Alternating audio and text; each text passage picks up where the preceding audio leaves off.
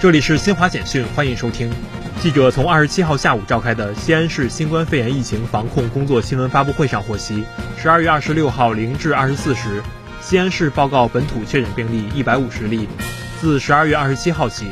西安市新增中风险地区三十五个。十二月九号零时至二十六号二十四时，全市累计报告本土确诊病例六百三十五例，确诊病例均在西安市胸科医院治疗中。记者二十七号从长江三峡通航管理局获悉，二零二一年三峡枢纽通过量达一万五千零五十八万吨，同比增长百分之九点二九，再创历史新高。其中，三峡船闸通过量一万四千六百四十四万吨。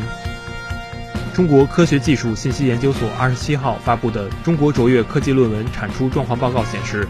二零二零年中国卓越科技论文共计四十六点三八万篇，比二零一九年增加百分之十九点八。其中，卓越国际科技论文二十一点六万篇，卓越国内科技论文二十四点七八万篇。以上由新华社记者为您报道。